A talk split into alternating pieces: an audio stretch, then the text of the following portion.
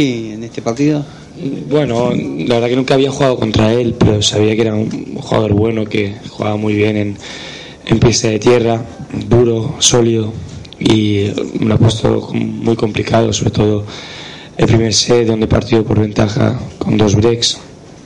Bueno, por suerte, pues eh, siempre, eh, siempre es complicado las, las, primeras rondas, ¿no? Él también venía de jugar partidos, venía rodado y a mí me, costó un poco entrar en juego. ¿Preguntas?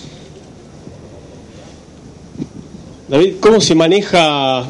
Estás acostumbrado y muchos viajes, y también lo hablamos un poco el año pasado esto, eh, la lectura y demás, pero ¿cómo se maneja, eh, quizás para los que no estamos tan acostumbrados a los viajes y demás, que venga un llamado, no sé si por ahí ya se había hablado en la semana, si ya te habían comentado una posibilidad como para que de enseguida o a las horas de que bueno. de conocido lo de Rafa, eh, decidas venir a otro continente, otro uso horario, son las 3 de la mañana en España.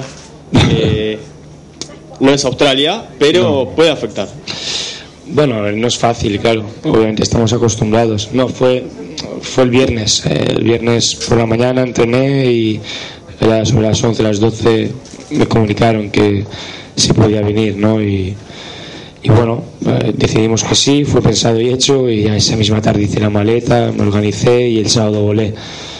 Así que, que bueno, y el domingo ya empecé a entrenar aquí, aquí en, el, en el club. David, aquí.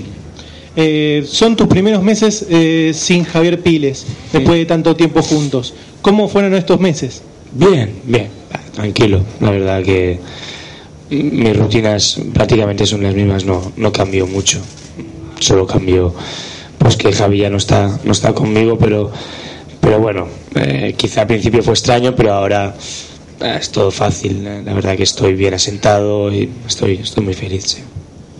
Gracias, gracias David.